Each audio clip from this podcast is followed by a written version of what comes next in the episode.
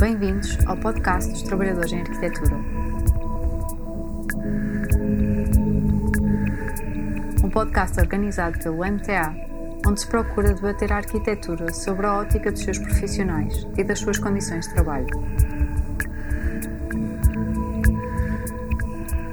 Ao longo dos episódios, procuraremos dissecar os mecanismos e atores envolvidos na prática e produção da arquitetura, trazendo para o debate questões eclipsadas por um discurso dominante em que o produto final da arquitetura secundariza as condições em que este é produzido.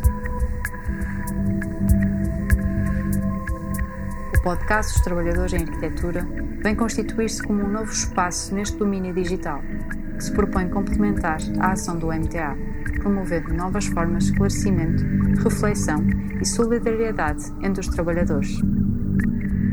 Obrigada por ouvir.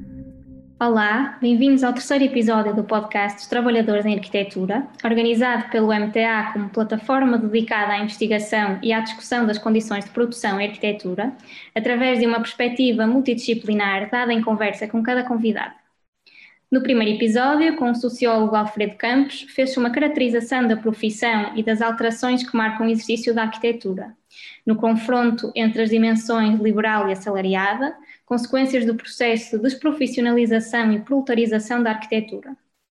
O segundo episódio, sobre a intervenção sindical em arquitetura, contou com a participação do professor Dr. João Leal Amado, especialista em direito laboral, e centrou-se nos direitos dos trabalhadores, nas razões pelas quais muitas vezes estes nos são recusados e no papel que uma organização de trabalhadores tem na sua aplicação e na sua evolução. Neste terceiro episódio, vamos abordar as formas pelas quais a precariedade laboral promove a discriminação. Em particular, falaremos da discriminação de género, por contarmos hoje com bastantes dados que nos ajudam a ilustrar diferentes temas. Não obstante, consideramos que a generalidade das conclusões e ferramentas de combate são transversais a diversos tipos de discriminação. Em arquitetura, é paradigmática a situação das trabalhadoras. Representam 46% da força de trabalho, mas a sua contratação e progressão na carreira deparam-se com obstáculos em função do género. Exemplos claros são a desigualdade salarial para trabalho igual, a discriminação motivada pelas imposições socialmente construídas do trabalho reprodutivo e familiar, a dificuldade no acesso e progressão na profissão, a menorização das suas competências através da distribuição de tarefas secundárias e de menor autonomia, sem esquecer ainda todas as situações de assédio moral e ou sexual agravadas pela generalização das relações precárias de trabalho. Procuramos, então, compreender através da experiência sindical da nossa convidada como pode a mobilização dos trabalhadores inverter estes processos e garantir o cumprimento da lei. A investigação sobre estas problemáticas surge da discussão coletiva sobre os conteúdos do Manifesto do Movimento dos Trabalhadores em Arquitetura, desde o princípio do movimento que a precariedade que vivemos parece ter uma relação direta com a discriminação em arquitetura, mas faltavam-nos dados que pudessem enquadrar os diferentes episódios que muitas trabalhadoras em arquitetura já tiveram de atravessar. Esta necessidade deu origem a um documento de investigação cuja análise apresentámos na mesa redonda Arquitetas Mulheres na Profissão, em março, e ainda às reivindicações que levámos para a rua tanto no Dia Internacional da Mulher como na manifestação do 1 de Maio. Estes documentos de trabalho, que vão sendo construídos, discutidos e ampliados por vários grupos do MTA ao longo do tempo, servem também de base para a produção destes episódios. Por isso, e revelando a natureza coletiva do movimento e do seu podcast, cada episódio é conduzido por diferentes membros do movimento consoante o grupo de investigação. Para receberes toda a informação sobre atividades e iniciativas futuras do movimento, participares nos grupos de trabalho ou nas reuniões gerais, basta enviar-nos um e-mail ou inscrever-te na mailing list através do site movimento-mta.pt.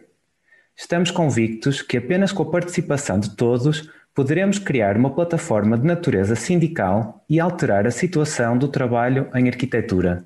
Temos hoje o prazer de conversar com Fátima Messias, dirigente sindical do setor da construção e responsável pela Comissão para a Igualdade entre Mulheres e Homens da CGTP.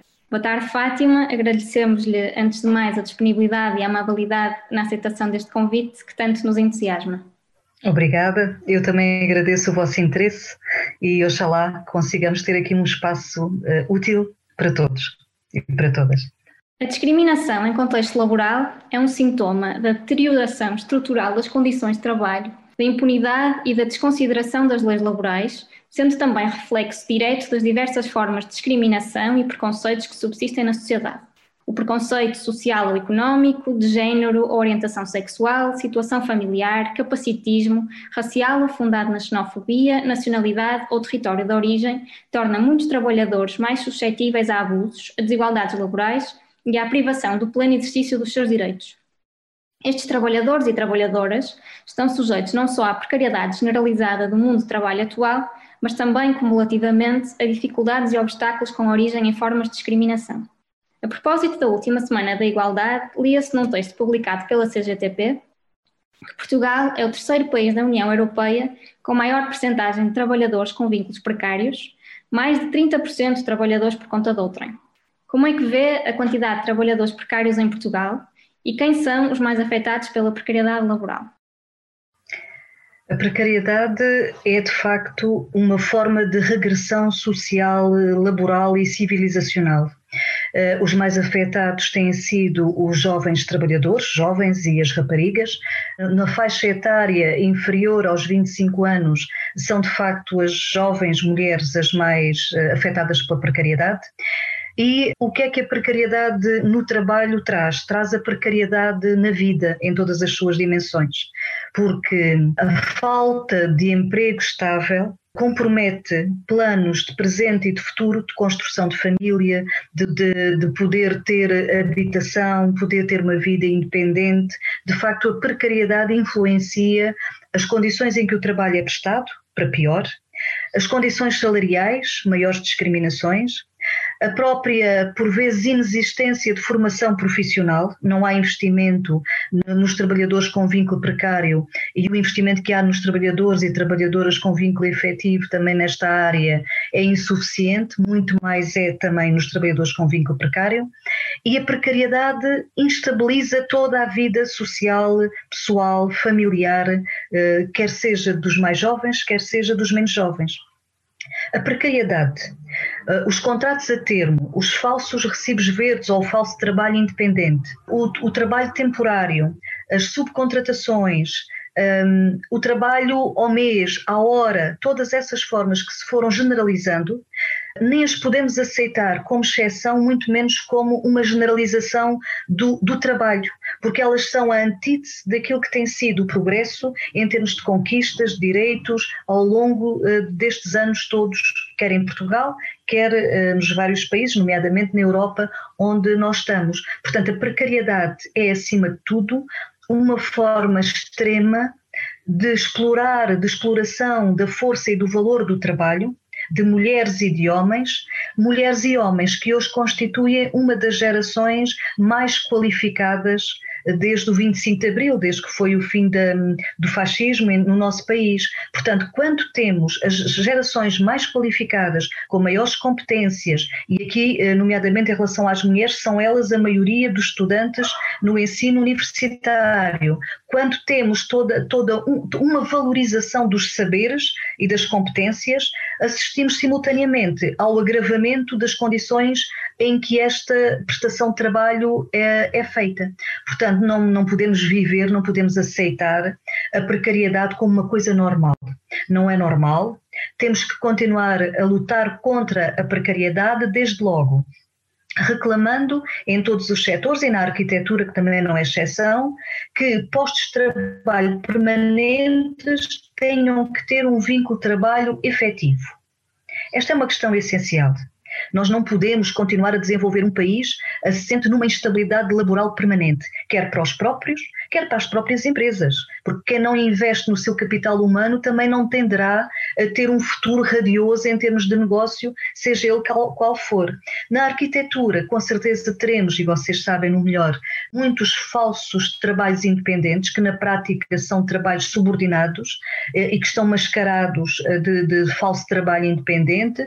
O aumento da precariedade e a instabilidade laboral agravou-se fortemente desde há 17, 18 anos para cá, desde o Código do Trabalho, desde as sucessivas alterações às leis do contrato a termo, a prazo e depois a termo, desde agora esta última alteração que foi o alargamento dos períodos experimentais para 180 dias, que é, o, é um tempo de um contrato a termo, tudo isto veio transformar o vínculo laboral legalmente de forma cada vez mais precária. E as empresas, as instituições, os serviços públicos, privados, têm utilizado isso. Acabam por ter eh, mão de obra disponível, utilizam a pressão sobre os empregados face aos elevados índices de desemprego que temos tido, e tudo isto funciona. O facto de haver um grande número de precariedade, uma grande percentagem de trabalhadores e trabalhadoras com vínculo precário, funciona também como uma forma de de, de, abaixamento geral das condições de trabalho. Funciona como uma pressão sobre os trabalhadores efetivos e as trabalhadoras.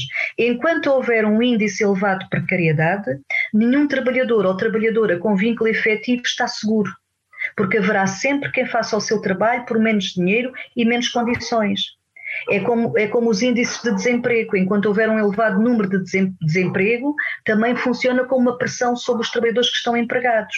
Uh, mas há, caminhos para, uh, para sair dessas situações. E em relação aos trabalhadores com vínculo precário, nós temos é que apostar na estabilidade do emprego, na segurança do emprego. E já lá vai o tempo em que nos contavam que os jovens já não queriam um emprego para toda a vida, mas nunca ninguém quis um emprego para toda a vida. Né? As pessoas querem é ter um emprego com estabilidade. Pode ser para a vida toda ou não. Depende da estabilidade, depende do salário, depende das, dos projetos de vida, mas tem que se ter projetos. E para se ter projetos tem que se ter liberdade de escolha. E para se ter liberdade de escolha tem que se ter um emprego digno.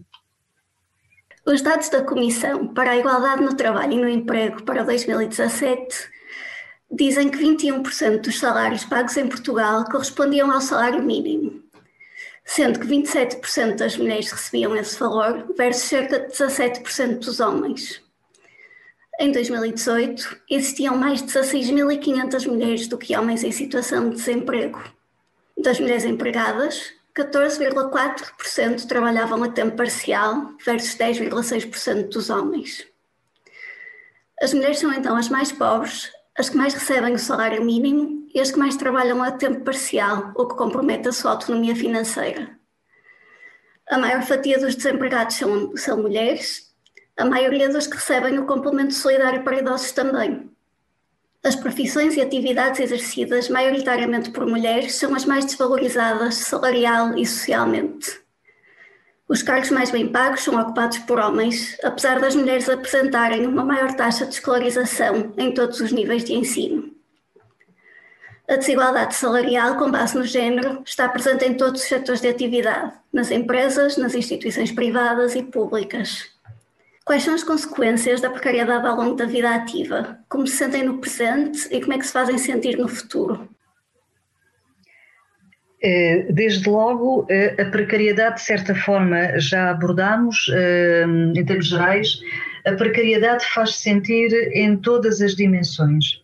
Desde logo, no, no, problema da insegurança laboral, o não saber por quanto tempo se tem trabalho, o emprego, se vai durar um mês, seis meses ou um ano, essa instabilidade provoca imediatamente uma vida a prazo, uma vida com limites, uh, uma vida que não pode ser totalmente assumida em toda a sua dimensão. Em termos salariais, também tem efeitos imediatos as estatísticas comprovam, e são estatísticas oficiais, que por norma ficam um bocadinho abaixo da verdadeira realidade, as estatísticas comprovam que os trabalhadores e trabalhadoras com vínculos precários ganham menos que os trabalhadores com vínculo efetivo para as mesmas funções, e essa diferença chega a atingir os cerca de 30% menos. Comparativamente, profissões idênticas, de valor igual, eh, os trabalhadores com vínculo precário têm mais baixos salários. Os trabalhadores com vínculo precário também têm horários de trabalho muito mais eh, eh, desregulamentados, proliferam muito os bancos de horas, as chamadas flexibilidades de horário, que acabam por ser flexíveis no interesse da entidade patronal e não flexíveis no interesse do trabalhador ou da trabalhadora. Portanto, há também aqui um, uma generalização do alargamento dos horários de trabalho, porque muitas vezes acontece existir trabalho que já é trabalho extraordinário e que deveria ser pago como a lei, eh, a lei e a contratação coletiva, coletiva prevêem, um, num valor superior, porque é trabalho que vai para além do máximo das 8 horas diárias ou 40 semanais. Portanto, em relação aos horários de trabalho, também tem repercussões e graves. Tem repercussões ligadas aos horários na dificuldade de conciliação do trabalho com a vida pessoal e familiar, em todos os planos, na participação social, na participação de, de, de vida em termos de família ou de compromissos pessoais, de outras atividades. Uh, tem implicações, e não são pequenas, no exercício dos direitos de maternidade e paternidade e porquê? Nos recentes estudos que, que foram feitos no nosso país, um, as principais razões para não se ter filhos uh, em Portugal ou não se ter o número de filhos que se pretende tem muito a ver também com a falta de estabilidade laboral, para além das questões da opção pessoal, das condições de habitação, mas as questões financeiras, os rendimentos das famílias e o tipo de emprego também pesam naquilo que é a escolha ou a possibilidade de escolher maternidades, uma parentalidade responsável e, e livre. Tem implicações também nas condições de trabalho em termos gerais.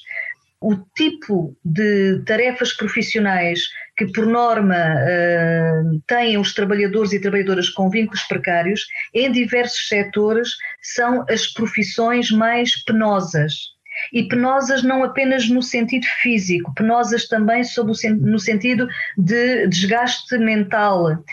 Nos últimos dias, a propósito das questões do teletrabalho e do cuidado de menores, milhares de mulheres jovens, e homens também encontram-se nessa situação limitada, precária no verdadeiro sentido da palavra. Portanto, em termos de condições de trabalho, de assistência de doenças profissionais, e, portanto, para além das condições de trabalho, há também as situações de assédio.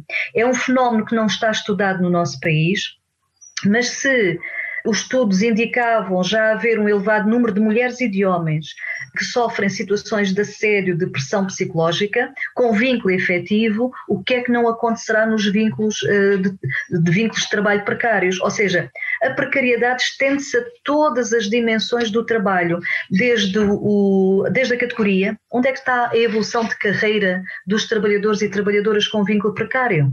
Onde é que estão as diuturnidades? Onde é que está a valorização da antiguidade? Isso não existe. E depois temos outro, outro problema, que é um desafio para os sindicatos, é que a precariedade anda muitas vezes associada ao medo, ao medo de ser sindicalizado, ao medo de que isso influencie negativamente a manutenção do emprego muitas vezes os jovens e as jovens não se sindicalizam. Não se sindicalizando, estão mais individualmente expostos a violações dos seus direitos a essa ofensiva que nós falamos muito nos locais de trabalho e que é verdadeira e que é profundamente desgastante para muita gente. Portanto, esse, esse isolamento que acaba por ser laboral e social, essas condições que foram criadas a, a todos os níveis da precariedade, transformam uh, os trabalhadores nestas condições e as trabalhadoras em presas fáceis para o aumento sucessivo, permanente, prolongado da exploração no trabalho, em todos os sentidos, no salário, no horário e nas condições uh, com que se debatem físicas e psicológicas.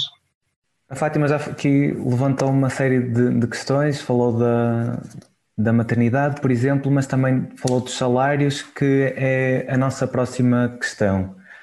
Em arquitetura, apesar das trabalhadoras representarem hoje 46% da força de trabalho, continuam a enfrentar significativas assimetrias no acesso e na progressão de carreira. Os dados do relatório de 2018 da CIT indicam que em Portugal a disparidade do ganho médio mensal, contando com subsídios, prémios e trabalho suplementar, é de 18,2%. Isto significa que, por mês, as mulheres ganham em média menos 224 euros do que os homens. A esta diferença correspondem 58 dias de trabalho não remunerado a salário igual. Isto é, as mulheres deixariam de receber a 4 de novembro pelo seu trabalho enquanto os seus colegas continuariam a ser remunerados até ao final do ano. Esta diferença salarial tende a acentuar-se à medida que aumenta o nível de qualificação profissional e o nível de escolaridade. Nos quadros superiores, nível que corresponde aos arquitetos, a diferença remuneratória foi de 27,7%. Em arquitetura, os dados apresentados pelo relatório do ACE, Architects Council of Europe, confirmam esta realidade profundamente desigual.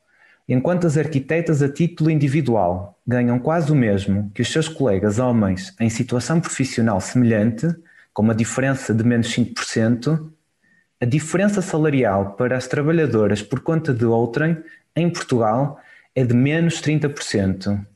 A nossa pergunta é por que são as trabalhadoras por conta de outrem as mais afetadas pela desigualdade laboral e quem é que beneficia desta desigualdade?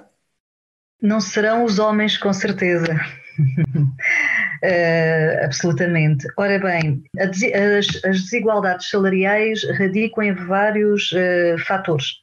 Por que é que esta desigualdade acontece? A desigualdade é maior quando se uh, comparam ganhos mensais do que salários base.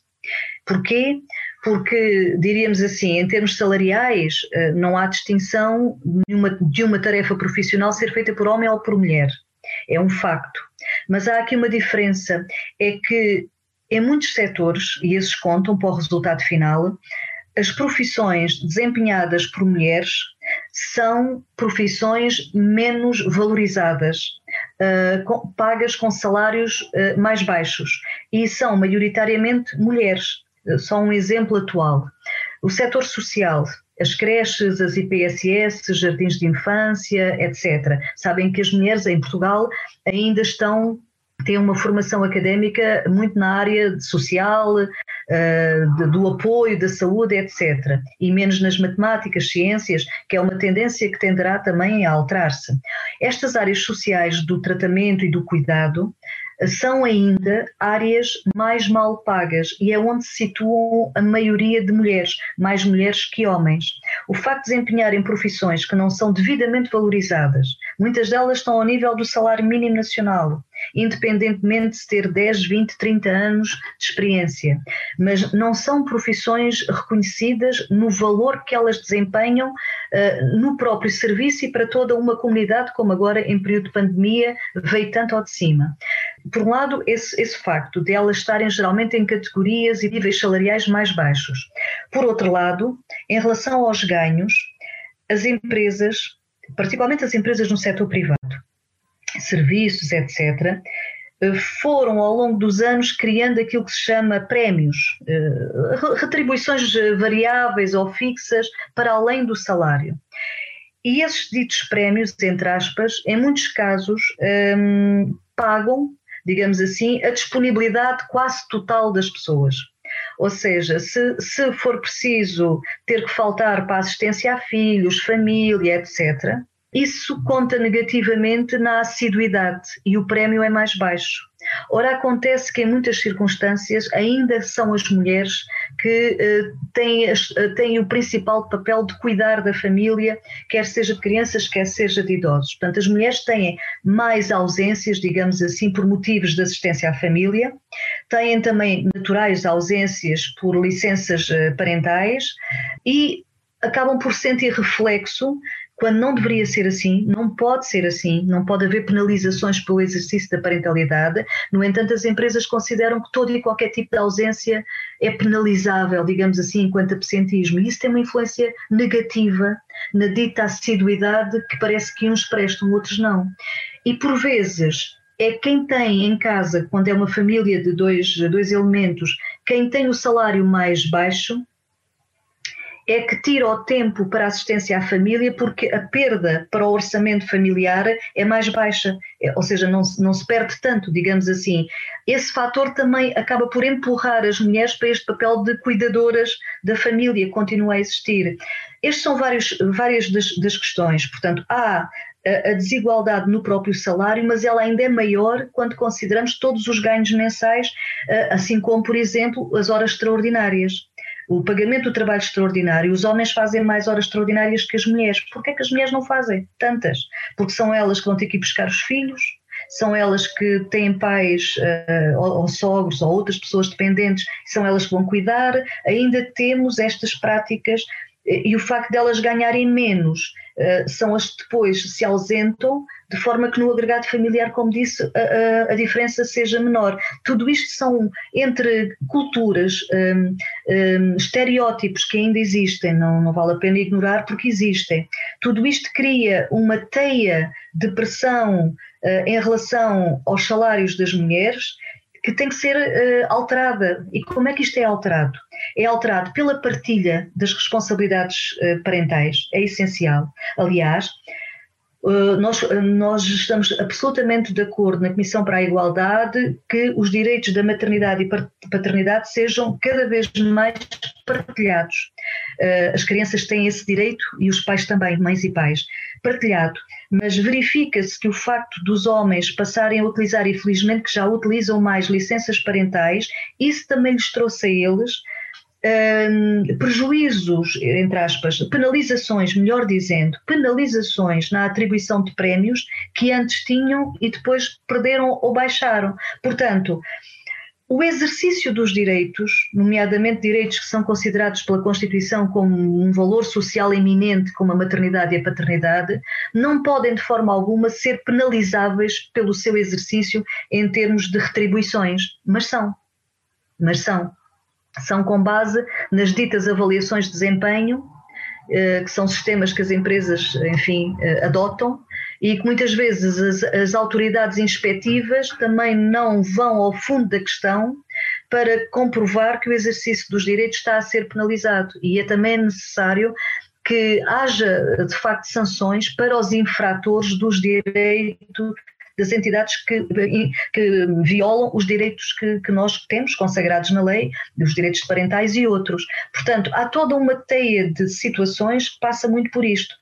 Eh, a desvalorização do, salarial, do nível salarial, das profissões das mulheres, do trabalho das mulheres, no fim de contas. E, e reflete-se com mais força e com mais peso no ganho mensal, ainda é, mais, é, ainda é maior. Há uma forma de lutar contra isto, há várias, mas há uma que é fundamental, que são os aumentos salariais e, em alguns casos, a majoração salarial para algumas camadas de trabalhadores de, do sexo feminino, para as mulheres, e a valorização das competências e das, e das carreiras profissionais.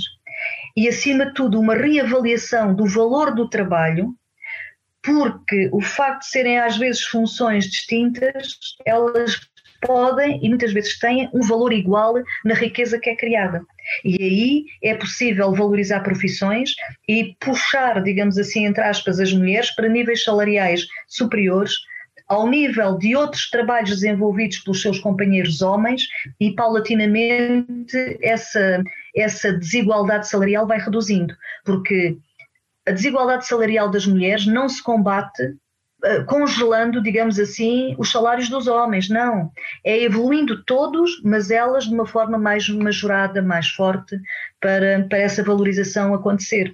Profissões uh, e categorias profissionais diferentes, eh, trabalho de valor igual. É por aí que temos de ir.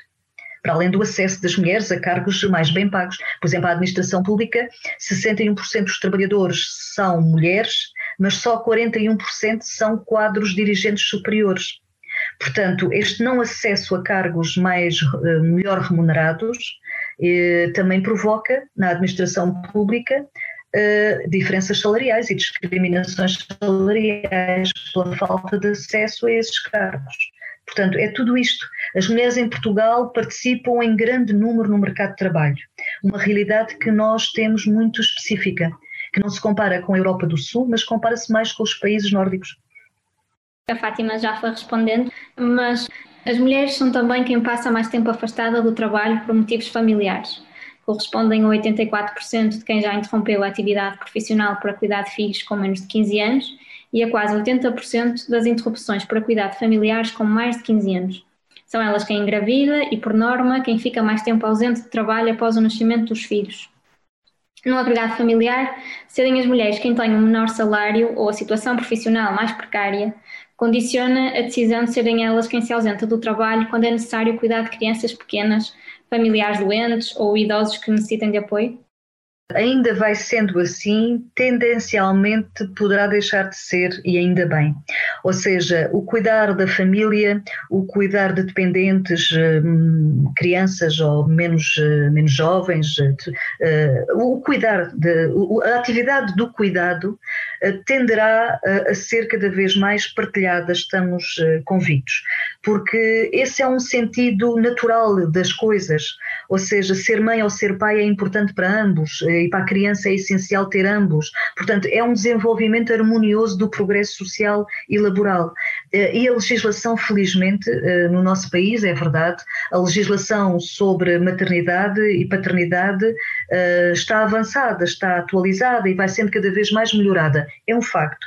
Influência também de muitas diretivas, de convenções internacionais, de recomendações internacionais mas há esse sentido desse caminhar. É necessário que depois, na parte da legislação laboral, uh, e tem de haver uma consideração que esses são direitos civilizacionais e que têm que conviver com o trabalho. Ser mãe ou ser pai, com família monoparental, ou seja, que tipo de família exista, é um direito de cada um e de cada uma e não pode ser penalizado no trabalho. Portanto, tendencialmente, a partilha das responsabilidades e, o, e a luta contra as desigualdades uh, salariais tenderá a harmonizar essa a compatibilização e o equilíbrio dessas tarefas. E não só. Estava-me esquecer de uma questão importante, que é a não é pouco importante, que é a existência efetiva de equipamentos públicos de apoio que sem eles nada feito, como se costuma dizer, porque nós para podermos trabalhar temos, agora neste momento não temos, não é? Temos que ter equipamentos sociais de ensino, uh, de atividades não letivas, uh, para além dos, dos centros de dia, lares, etc., que haja, que haja um, um investimento forte do, do governo que é o governo que gera o Estado, porque esta é uma incumbência do Estado. Portanto, o governo tem de continuar e tem que investir mais em equipamentos sociais de apoio às famílias, porque só assim homem e mulher podem ter condições de trabalhar com, com igualdade e de ter famílias e apoio familiar de qualidade e acessíveis. Em arquitetura, as horas extras são regulares. 45% dos trabalhadores diz trabalhar mais de 8 horas por dia e 70% diz ter de prolongar muitas vezes a sua jornada laboral trabalhando à noite ou ao fim de semana. Todas estas situações que já referimos, como a precariedade e as horas extra recorrentes, mas também a flexibilização de horários, bancos de horas ou até mesmo o teletrabalho, condicionam a organização familiar e que tipo de intervenção podem ter os sindicatos para melhorar a conciliação entre a vida familiar e pessoal dos trabalhadores com a vida profissional? Eh, a questão dos horários de trabalho está na razão de ser, eh, dentre as várias reivindicações de base dos próprios sindicatos né? e, do próprio, e do próprio 1 de Maio, que todos os anos e bem assinalamos mundialmente. A luta pela organização do tempo de trabalho é essencial para qualquer trabalhador ou trabalhadora. Nós, no nosso país, conseguimos, e não foi assim há tantos anos, foi no século passado, mas não foi assim tão distante, uh, o máximo de 40 horas semanais e de 8 horas diárias. A partir dali é tempo do nosso descanso, portanto, é tempo que tem outro valor a aprovação na lei de sistemas de bancos de horas, de flexibilidades e a própria, o próprio uso e abuso da prestação em teletrabalho constituem eh, mecanismos que desregulamentam e instabilizam e infernizam a vida das pessoas. Porquê? Porque deixa de haver fronteiras entre o, entre o tempo de trabalho normal e o tempo do descanso porque nós temos que ter tempo para viver para além do trabalho, porque acaba por ser trabalho não pago, os bancos de horas não são mais do que trabalho não pago, porque muitas vezes até as dificuldades depois de utilizar o tal tempo compensatório das horas que se trabalhou a mais, muitas vezes os trabalhadores nem conseguem quase reaver esse descanso e esse descanso só surge muito depois do desgaste físico e psicológico que esse trabalho a mais uh, provocou. Portanto, é fundamental fazer respeitar os limites diários e semanais uh, do horário de trabalho e, e ganhar com os sindicatos uh, forças e meios e formas de reagir a essa investida de desregulamentação, ou seja, de entrarem pela nossa vida pessoal e pelo nosso tempo familiar eh, com o trabalho como se ele fosse normal. Não é normal, não é já a hora de trabalho, são oito horas no máximo. Portanto, o caminho para nós continuarmos a, a conseguir esta a aumentar a conciliação tem que ser garantir estas fronteiras entre o tempo de trabalho e o tempo de não trabalho, e, simultaneamente, continuar este caminho secular da luta pela redução semanal de trabalho. Então, nós devemos caminhar para as 35 horas semanais, uh, pelo menos 35 horas semanais. Há trabalhadores que já têm, quer no setor público, quer no setor privado também, por lutas próprias que os trabalhadores travaram. 35 horas semanais com o salário total, obviamente, até como uma das medidas mais eficazes de combate ao desemprego tenderá a aumentar no nosso país, como estamos a ver, e noutros países, mas no nosso, depois deste, nesta fase já de pandemia. Portanto, há que fazer respeitar os limites do tempo de trabalho e não facilitar Uh, em relação a bancos de horas uh, e disponibilidades que muitas vezes não são mais do que trabalho mesmo não pago. Nunca chega a ser pago nem chega a ser reconhecido. Portanto, é, é digamos, um direito e um dever de cada trabalhador e trabalhadora fazer valer, eh, cumprir o seu horário de trabalho. Cumprir com, com, os seus horários, com o seu horário, cumpre com os seus deveres, tem, to, tem tudo para exigir os seus direitos. E é isso que nós geralmente dizemos. Nós cumprimos com os nossos deveres, portanto, exigimos que respeitem os nossos direitos. E o horário de trabalho é um deles, o período normal de trabalho. Por isso, o caminho é mesmo fazer cumprir com os sindicatos. Obviamente que, em termos individuais, torna mais difícil, na arquitetura ou noutro setor, eh, porque uma coisa é querer, eh, é nós podermos desenvolver algum trabalho por, eh, porque gostamos da profissão, gostamos do trabalho, ok, mas o nosso trabalho tem valor, nós trabalhamos, o nosso trabalho tem um preço, e é por isso é é a nossa fonte de sobrevivência. Não podemos facilitar, porque o que se facilita hoje já não se recebe amanhã. Nós deparamos-nos repetidamente com episódios em que arquitetas trabalhadoras são confrontadas pelos seus potenciais empregadores sobre os seus planos relativos à maternidade. As entrevistas, em que se pergunta direta ou indiretamente sobre a vida pessoal e a vontade de ter filhos, são um exemplo recorrente, apesar de ser ilegal. Por outro lado, embora não tenhamos dados relativos a Portugal, um estudo realizado em Inglaterra revela que nesse país 75% dos arquitetos têm filhos depois dos 30 anos e que 60% das arquitetas considera que ter um filho tem um efeito prejudicial na carreira.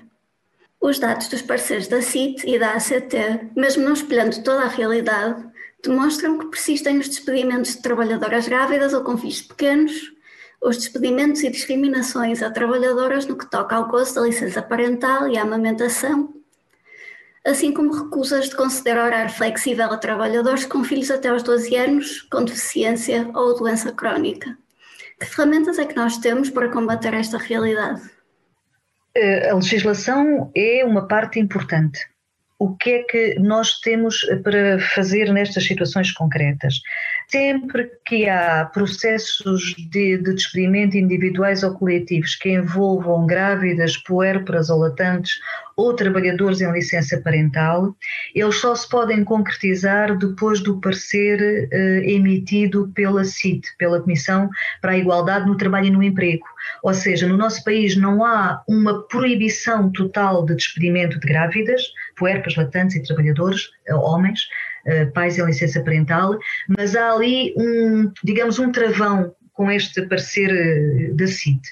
E em muitas situações consegue-se provar que há indícios de discriminação, ou seja, que o, que o despedimento escolheu aqueles trabalhadores e aquelas trabalhadoras em particular por estarem grávidas, e só por interposição em tribunal é que o despedimento se pode concretizar se o parecer da CIT for contrário. E o parecer, sabem que a CIT tem sindicatos, patrões e representantes do governo, é um órgão tripartido, uh, em muitas situações evitaram-se, ainda recentemente na Península de Setúbal, numa empresa que tinha várias trabalhadoras grávidas incluídas no processo de despedimento coletivo, uh, conseguiu impedir-se esse, esse despedimento daquelas trabalhadoras por indícios de discriminação uh, em função da maternidade. Mas, de facto, a legislação só fazendo a prova é que impede que esses despedimentos aconteçam em relação a trabalhadoras com vínculo efetivo. No entanto, a situação não está de forma nenhuma positiva para as trabalhadoras eh, grávidas hum, com vínculo precário, porque o que tem sucedido nestes períodos mais difíceis, como, como sabemos, foram os trabalhadores com vínculo precário os primeiros a serem despedidos, ou que é como quem diz, a não verem o seu contrato renovado a pretexto da crise, mais uma vez, são sempre os mais frágeis que mais pagam.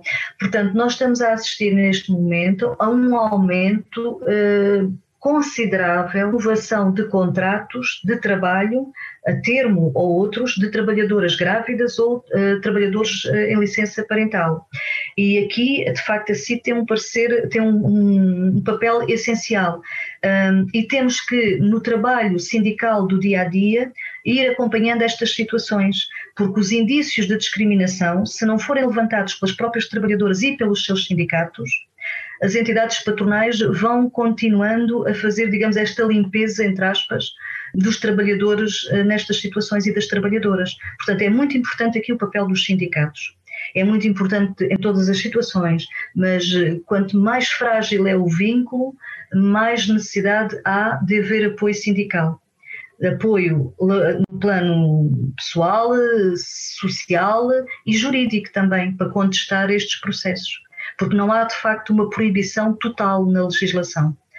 Eles podem acontecer, tem é que se provar que, é, que, que há ali indício de discriminação em função da parentalidade.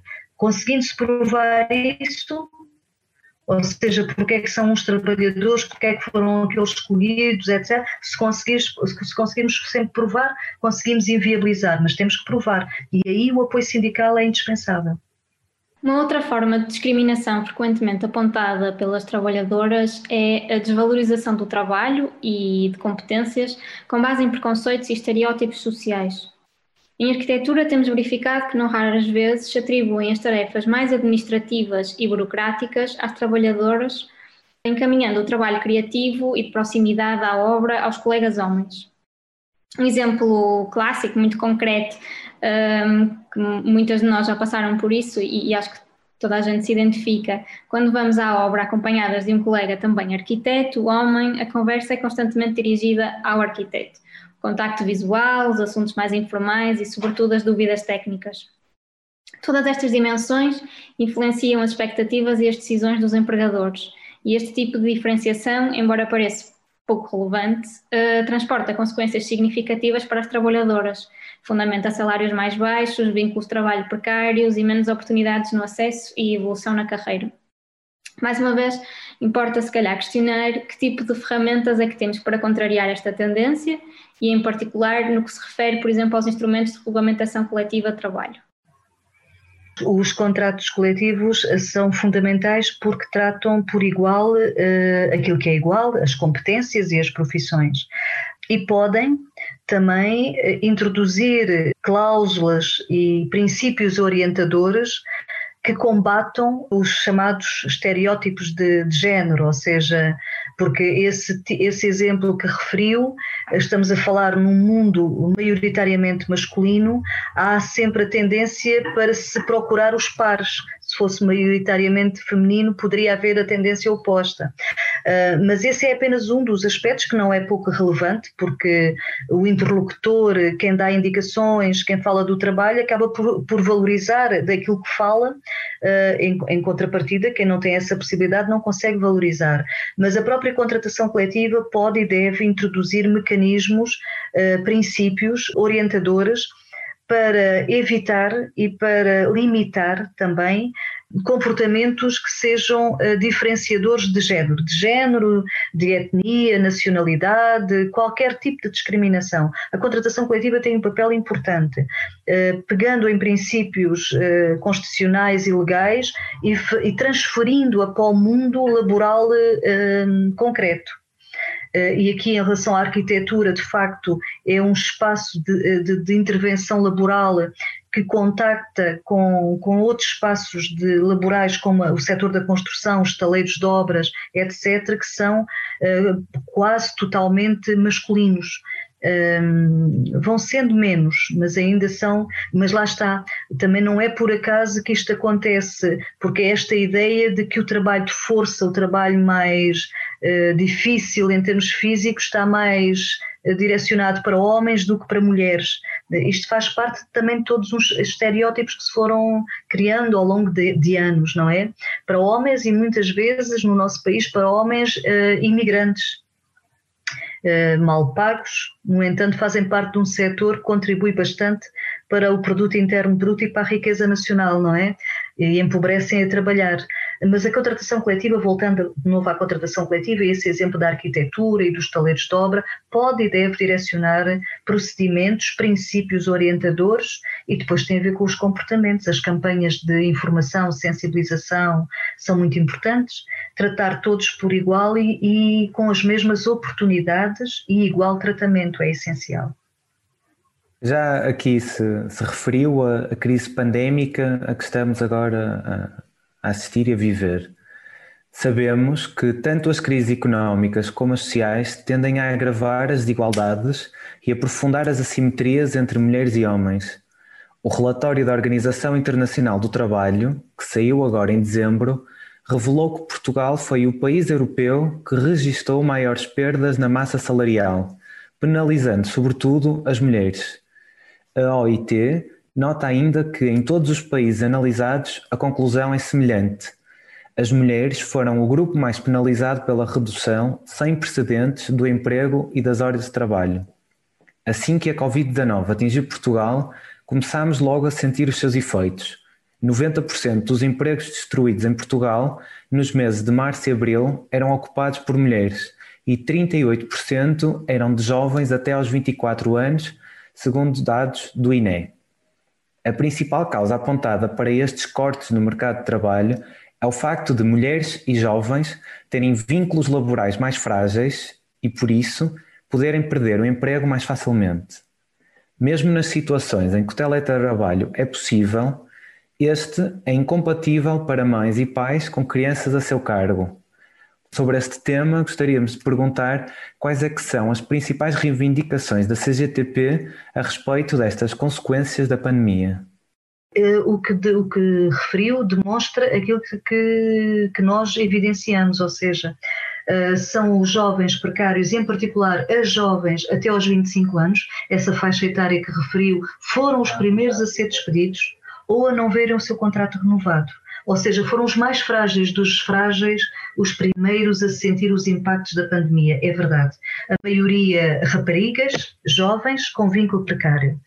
Muitos contratos não renovados, mais uma vez, e também eh, temos aí um problema atual, atual atualíssimo, que é este eh, de que muitas mulheres e homens, mas a maioria mulheres, foram para teletrabalho obrigatório, porque nesta fase atual em que estamos, o teletrabalho eh, foi decretado como obrigatório para aquelas profissões que poderiam ser exercidas dessa forma, e veio-se instalar o inferno na casa de cada um e de cada uma, porque foi simultâneo com o encerramento dos estabelecimentos escolares dos estabelecimentos de ensino presencialmente.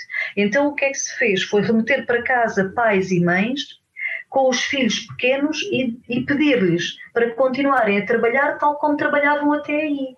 Em algumas profissões, aliás, quase todas, isso tornou-se completamente impossível, porque ou se cuida de uma criança com tudo o que ela exige, particularmente crianças pequenas, uh, crianças de 10, 5, 2, 3 anos, bebês, porque não, há, não houve, fecharam as creches, ou se cuida dos filhos ou se, ou se trabalha. Conjugar as duas coisas revelou-se completamente impossível. Aliás, eh, a Comissão para a Igualdade divulgou até vários eh, testemunhos uh, na primeira pessoa, em que o trabalho passava por estar permanentemente ao telefone, atendimento telefónico ou uh, conclusão de projetos com prazos uh, limitados no tempo, que fez com que, na maioria mulheres, é um facto, que muitas mulheres só conseguiam trabalhar quando os filhos dormiam durante o dia, ou então quando eles se deitavam à noite e elas prolongavam o trabalho pela noite, prescindindo do seu próprio descanso. Ora, isto é insustentável é insustentável, o que levou várias mulheres, e não são tão poucas assim, nós que chegaram-nos vários exemplos, de terem eh, informado as empresas que não podiam manter-se em teletrabalho, portanto, acabaram o teletrabalho, as empresas aplicam faltas justificadas sem retribuição, e elas até hoje, ao dia em que estamos falando, ao dia 17 de fevereiro, até hoje não têm qualquer fonte de rendimento. Nós, temos várias trabalhadoras que há mais de duas semanas que não têm qualquer fonte de rendimento, nem salário, nem apoio uh, à família. Portanto, esta situação é insustentável. Por isso é que a alteração da legislação e aquilo que reivindicamos é só isto: para pais e mães com filhos menores em teletrabalho, que, que é impossível conciliar as duas situações, que fiquem dispensados do teletrabalho enquanto as escolas estiverem fechadas presencialmente eh, e as creches, etc., que fiquem dispensados do teletrabalho enquanto não houver escolas para os filhos eh, e que tenham direito à sua remuneração a 100%. Aliás, o governo resolveu assim para as situações de layoff, então resolve assim para as crianças, porque são os direitos das crianças que estão em causa. E, infelizmente, aquilo que hoje ouvimos falar, anunciar pelo governo, são algumas medidas que vão no sentido de garantir o salário a 100% a famílias monoparentais, quando se tem filhos com deficiência ou incapacidade eh, igual ou superior a 60%. E quando os pais um, uh, dividem o, o, acompanhamento das crianças só para quem tem uh, filhos até ao, ao, quarto ano do ensino básico, o que é, é positivo, mas é profundamente insuficiente, porque há muitos pais e mães que não, que não vão sofrer os efeitos desta medida e que vão ser excluídos desta medida. Por isso, isto tem que se tomar medidas mais, mais profundas que consiga abranger todas as crianças e não que por esta via o governo esteja a originar tratamento diferenciado de crianças, que é inaceitável. Portanto, nós temos que estar diariamente atentos e exigentes e reivindicativos na defesa do verdadeiro interesse de, daqueles que nós todos defendemos, que são crianças, mas depois nas medidas concretas não abrangem todas e uh, afetam os seus pais e as suas mães. Por isso é que nós dizemos os direitos não estão confinados. O MTA abriu um canal de pedidos de esclarecimento e apoio a denúncias para conseguir acompanhar as consequências da pandemia nas condições de trabalho em arquitetura. Temos recebido várias comunicações de situações de desprezo pela lei, de supressão de direitos e de coação e assédio de trabalhadores. Que relação existe entre precariedade e assédio? As situações de assédio ou coação de trabalhadores dependem do seu isolamento, sendo que é frequente que as pessoas não saibam a quem recorrer. Neste contexto, que ferramentas é que temos para combater o assédio? A sindicalização é uma forma de, de o combater? A precariedade e o assédio. Eh, nós achamos que a precariedade, ela por si já é uma forma de assédio porque é um fator de risco a todos os níveis, porque a intimidação, a pressão, tudo aquilo que caracteriza o assédio, os seus efeitos, tem por detrás comportamentos que a própria precariedade, os próprios vínculos precários introduzem e incluem. Portanto, trabalhadores com vínculo precário são trabalhadores mais facilmente assediados, mais facilmente isolados, e mais facilmente humilhados e, e a tortura psicológica que lhes é exercida. Por isso, de facto, sim, sim, respondendo à sua pergunta, sim. A sindicalização é uh, um bom passo para combater o assédio, porque dificilmente alguém combate o assédio sozinho ou sozinha. Precisa de apoio, precisa de, de, apoio de colegas, de amigos, de família, precisa de apoio, porque o assédio tem um efeito psicológico devastador. São situações de humilhação uh, persistentes ao longo de algum tempo, uh, que geram sentimentos uh, que, que geram sentimentos de isolamento ainda maiores e que têm impactos na própria autoestima individual de cada pessoa que é vítima. Portanto, estar sindicalizado é estar acompanhado e ter outras ferramentas para fazer uh, frente.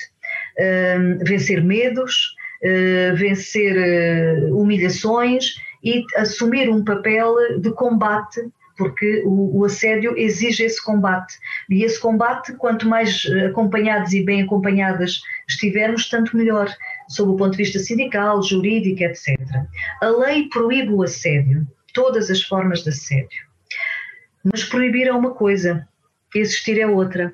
Nós temos algumas reivindicações sobre esta matéria. Já se deram passos nos últimos anos. A primeira questão, é necessário continuarmos a fazer muitas campanhas para identificar o assédio e divulgar mecanismos e procedimentos para o combater entre os quais, obviamente, a sindicalização e estarmos sindicalizados, mas ainda é necessário introduzir alterações na legislação portuguesa. É, é, é para nós, é um, para a Comissão para a Igualdade da CGTP, há muito tempo que vemos defendendo. Tem, tem, de, tem de haver uma alteração legislativa que introduza a inversão do ónus da prova, ou seja, para as situações de assédio, de violência e de perseguição motivadas, o assédio motivado em fatores de, de discriminação, a inversão do ónus da prova está assegurada, ou seja, eu sou vítima de assédio por motivos de, de estar a ser discriminada, então não sou eu que tenho que provar o assédio, é quem o faz que tem que provar que não é isto nestas situações.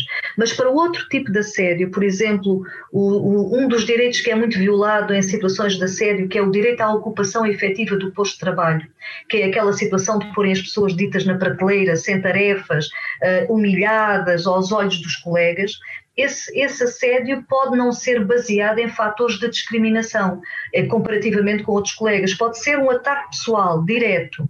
Nessas situações, eu que sou a vítima tenho que provar que sou vítima de assédio e não o agressor ou a agressora é que tem que se defender. Portanto, isso coloca a vítima ainda mais fragilizada. Nós defendemos por, por, por esse motivo também a inversão do ônus da prova para todo o tipo de assédios.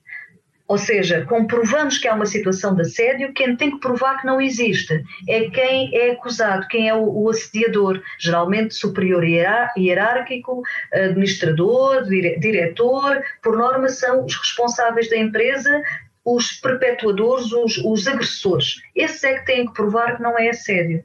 Portanto, a inversão do ônus da prova é essencial, pensamos nós.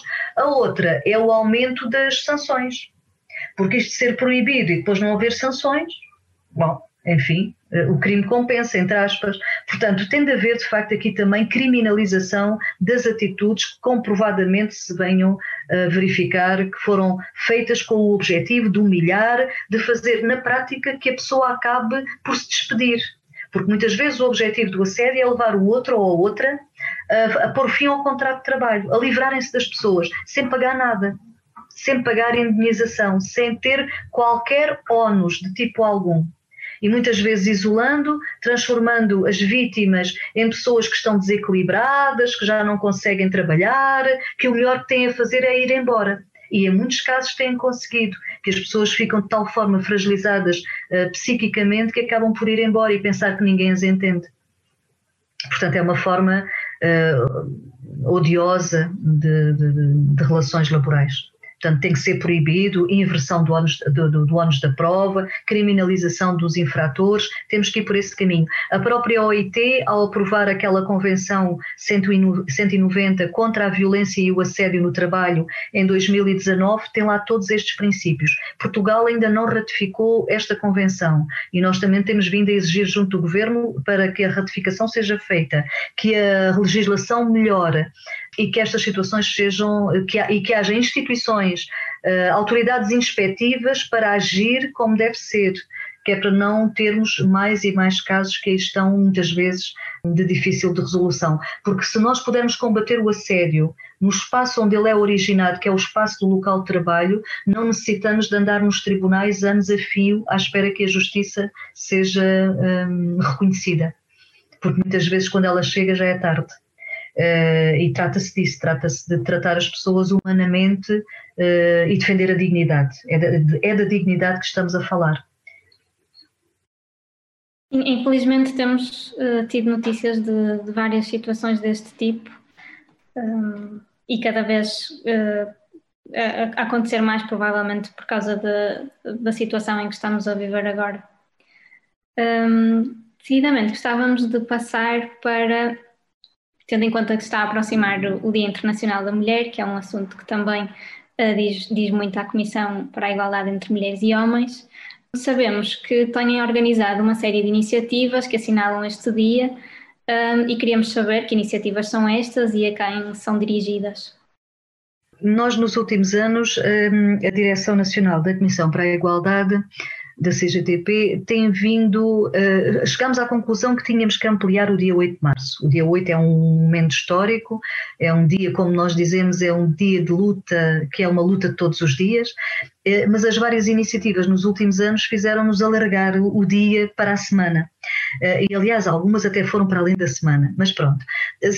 o que é que nós pretendemos? Pretendemos essencialmente, nesse dia 8, haja espaço para dar visibilidade e rosto uh, aos problemas mais sentidos pelas mulheres trabalhadoras que também envolvem os homens trabalhadores, porque nós temos, temos da igualdade esta, esta visão de que cabe às mulheres, que são elas as, as, as, protagonistas, cabe às mulheres a luta pela defesa dos seus direitos e as suas conquistas, mas uh, sem ser uh, de costas voltadas para os homens, porque é uma luta comum no trabalho. Uh, quanto mais as mulheres forem, se não houver discriminação salarial, mais bem pagas, a evolução profissional, quanto melhor forem as suas condições de trabalho, melhor serão também as dos homens, porque muitas vezes uh, o patronato usa essa falsa concorrência de mão de obra para fazer baixar o valor, quer de homens, quer de mulheres. Como dizemos de uma forma simples, enquanto as mulheres forem discriminadas, os homens não são verdadeiramente livres. Portanto, é uma luta comum, uh, mas claro que elas têm aqui um, grande espaço. O que é que pretendemos desta semana? Uh, pretendemos uh, estar onde elas estão e este ano ainda mais. Nos outros anos, como referiram, é verdade, nós temos tido lutas, greves, concentrações, tribunas públicas, marchas, temos feito todo o tipo de iniciativas nos locais de trabalho e depois na rua, de múltiplas formas. Mas este ano, que é um tempo de pandemia, um tempo ainda de confinamento, um tempo em que temos limitações uh, diversas e até na, na disposição das próprias trabalhadoras para fazerem outro tipo de iniciativas, coisas, porque já, já é um ano inteiro de pandemia e isso também tem efeitos psicológicos de, de, de maior abatimento que, que, que, há que contrariar, porque os problemas aumentaram, não reduziram, aumentaram. Portanto, o que queremos da, da Semana da Igualdade é estar onde elas estão, ou seja, estar nos locais de trabalho, nos diversos locais de trabalho e trazer para a rua os problemas que se passam lá dentro.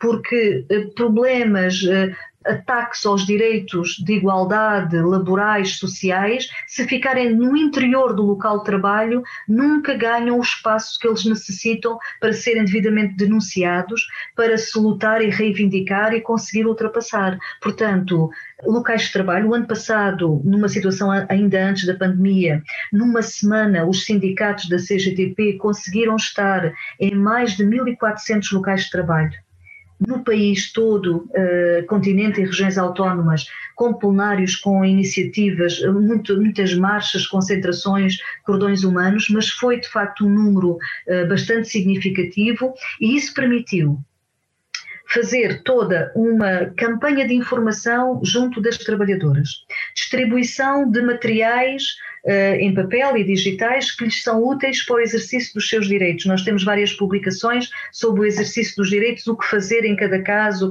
o assédio, a maternidade, paternidade, as doenças profissionais, etc esse, esse, manancial de informação. E ao mesmo tempo daí também resultou mais sindicalização porque as trabalhadoras perceberam também mais a importância desta área de intervenção específica e, e eleição de delegadas sindicais, novas delegadas sindicais. Portanto, foi todo um trabalho que deu para afirmar direitos, defender direitos e valorizar resultados alcançados em diversas regiões do país e em diversos setores. E coloca na, na agenda política, porque isso também importa, coloca na agenda política esta luta milenar que continua a ter que ser travada pela defesa da igualdade e da não discriminação de mulheres com vínculo efetivo, de mulheres com vínculo de trabalho precário que ainda são mais exploradas e de mulheres que sofrem múltiplas discriminações em função da nacionalidade, da orientação sexual, da deficiência, etc., que são mulheres com multidiscriminações. Portanto, isto continua a estar na ordem do dia e enquanto não evoluirmos em termos de humanidade, as mulheres ainda são as mais discriminadas e os homens não são totalmente livres. A população empregada em 2019 foi estimada em 4 milhões e 900 mil pessoas. Destas, 51% eram homens e 49% eram mulheres. Por isso, nós gostaríamos de saber qual é a percentagem de mulheres sindicalizadas. Uhum. Uh, é superior. Eh, efetivamente, já há alguns anos que as mulheres são a maioria uh, dos trabalhadores sindicalizados nos sindicatos da CGTP. Ronda os cerca de 62%, ainda sem os números mais recentes, e são também elas a maioria dos delegados sindicais eleitos nos locais de trabalho, também são superiores a 50% já não são a maioria no, na parte de dirigentes sindicais de federações, uniões, uh, mas mesmo assim são percentagens significativas. Uh, por isso as mulheres, as mulheres estão em grande número, não são a maioria dos assalariados, mas são a maioria dos sindicalizados. Já fomos tocando em vários pontos ao longo desta conversa, mas para fechar este episódio, Gostaríamos que nos falasse um pouco da sua experiência enquanto dirigente sindical do setor da construção e, bom, que mensagem deixaria às trabalhadoras em arquitetura?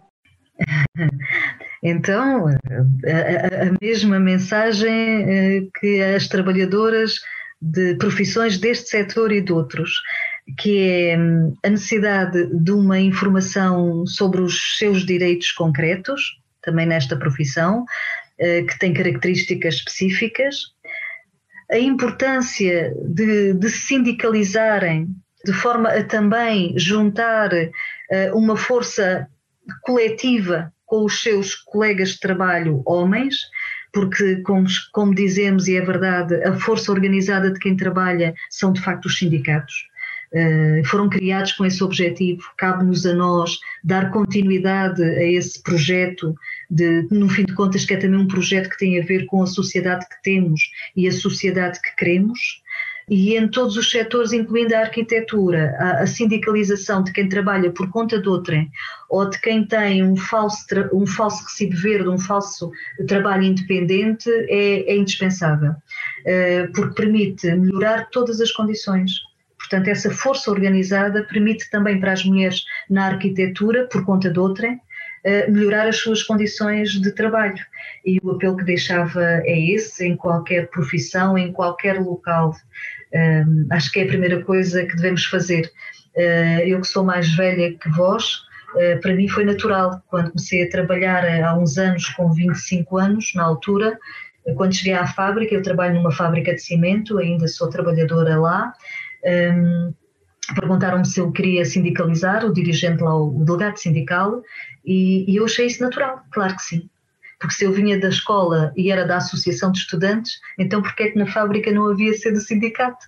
Ou seja, as associações são isso mesmo, é a nossa força organizada, em qualquer lado. Muito obrigada, Fátima. Acho que acabamos a nossa conversa assim nesta nota. Agradecemos também a todos os que nos ouviram e até à próxima. Obrigada, obrigada a vocês e força para o, para o vosso movimento. Força. Este episódio foi preparado, gravado e editado pelo MTA, Movimento dos Trabalhadores em Arquitetura. A música é de André Gomes. Ouça e subscreva este podcast no SoundCloud e no Spotify. Se quiseres conhecer melhor o movimento, junta-te a nós e até participar na investigação deste ou de outros temas, visita a nossa página ou contacta-nos através das redes sociais. Facebook e Instagram.